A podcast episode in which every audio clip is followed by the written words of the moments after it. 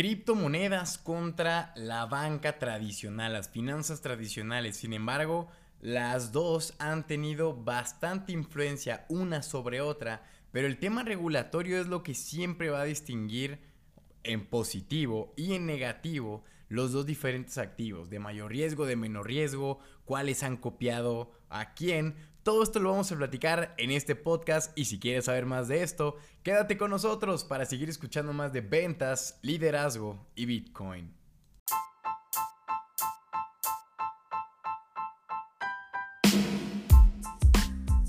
¿Qué tal, damas y caballeros? Les habla su cripto compadre César Oski Cosío desde Guadalajara, Jalisco, México. Feliz de estar nuevamente con ustedes para seguir platicando acerca de ventas, liderazgo y sobre todo Bitcoin, criptomonedas y este que es el impacto de las criptomonedas en las finanzas tradicionales.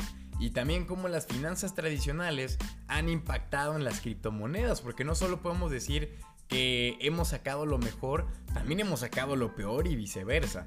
Es un concepto muy interesante que lo vamos a platicar en este episodio, pero no sin antes recordarles que nos dejen 5 estrellitas en el review de este super podcast, lo compartan con más cripto compadres para hacer la familia cripto más grande de habla hispana y decirles que en la descripción de este video van a encontrar un link con todas nuestras redes sociales para que se puedan suscribir a YouTube donde actualmente somos más de 5000 cripto compadres que vamos a por todas subiendo videos de eventos de liderazgo de Bitcoin, análisis en vivo de mercado, análisis corto de si Bitcoin sube, baja, un montón de temas que la verdad están muy completos, muy bien producidos, de excelente calidad, para que vayan, le den like, se suscriban y andemos, como todos decimos, a por todas. También, como no, nuestro Twitter, Instagram, eh, Threads, si es que lo utilizan, el Threads, esta madre copia de Twitter rara, pero bueno, ahí estamos. Eh, ¿Y qué más? Bueno, y hay todo lo que gusten para andar a por todas. Ahora sí, sin más por el momento y después de estos anuncios parroquiales, vámonos recio a platicar este tema interesantísimo. Porque vamos a explorar cómo las criptomonedas están cambiando el panorama financiero tradicional. Como por ejemplo, entendamos que existen las famosas DeFi y la CeFi. Ya lo hemos platicado en un sinfín de episodios aquí.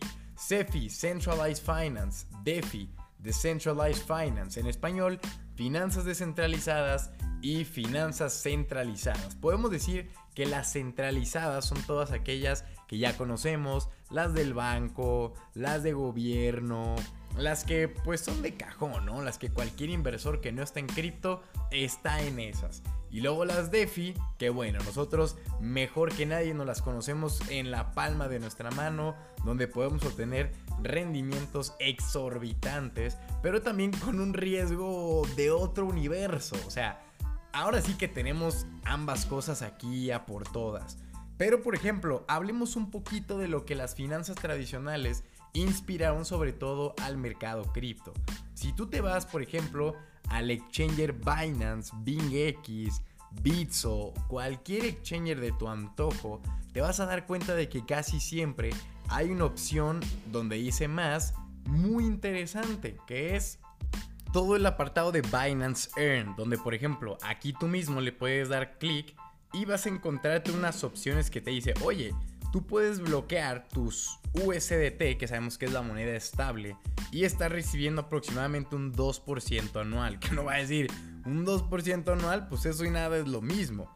Sí, lo podemos entender, pero estamos hablando de que estamos comparando con, las, con el sistema tradicional y el cripto, que estas son las más parecidas unas a otras, ¿sale?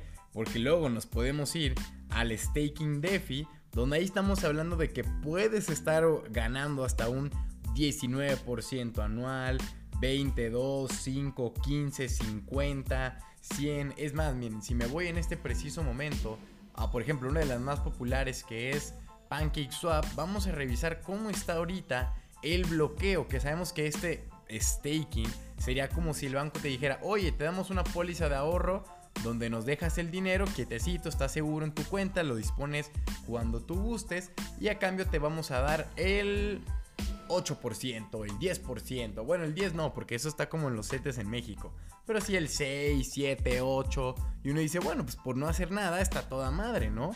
Pero aquí ya estamos hablando, por ejemplo, uy, esto ha bajado muchísimo. Vean nomás, en Cake aquí dice que te está dando el 14.23% anual y todos los demás están en 3%, 3%. Que a ver, creo que en Estados Unidos ahorita los bonos del tesoro están pagando un 4% anual, entonces no está tan descabellado.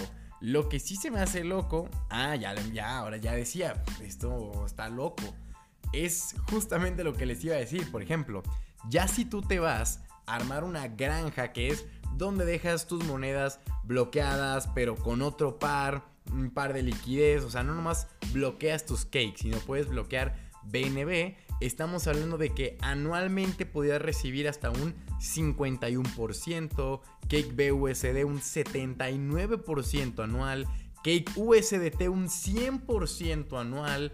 Y uno dice, ah, caray, suena brutal, ¿no? Y mejor te la pongo. Pendle BNB 162%, algo BNB 226% anual, o sea, una completa locura. Y hay otros que te dan el 6%. Entonces, vean esto. On Edge, On ¿sí? LP 364% anual. Claro, aquí uno va a decir, ¿dónde está el truco, no? ¿Por qué es que hay tanta cosa bonita? Pues bueno, de entrada te voy a decir lo que a mí me ha pasado y lo que normalmente yo identifico que pasa. Es que sí, obviamente te dice, vas a recibir el 100% anual, el 50% anual, 70%. Pero eso es al precio en el que está hoy Cake, porque a ti te van a entregar un token, una criptomoneda, la cual pues se va a estar reinvirtiendo automáticamente hasta que cumplas el tiempo y te devuelvan las monedas que tú bloqueaste y el interés, ¿sale? Aquí obviamente sabemos, porque esto también ocurre en las finanzas centralizadas. Nomás les estoy poniendo el ejemplo de que ocurre en ambos casos. Imagínate tú que tienes una inversión en el banco que te paga el 8% anual. Tú dices, ah, pues está toda madre.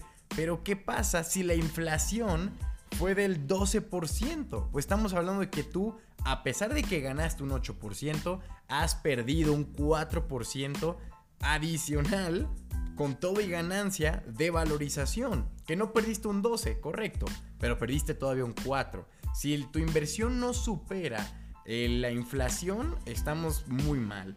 Aquí ocurre lo mismo. Aquí te puede decir que te da el 100% anual. Pero si Cake, que por ejemplo ahorita vale, eh, vamos a redondearlo a 2 dólares, porque está en 1.879. Y para que sea fácil la matemática.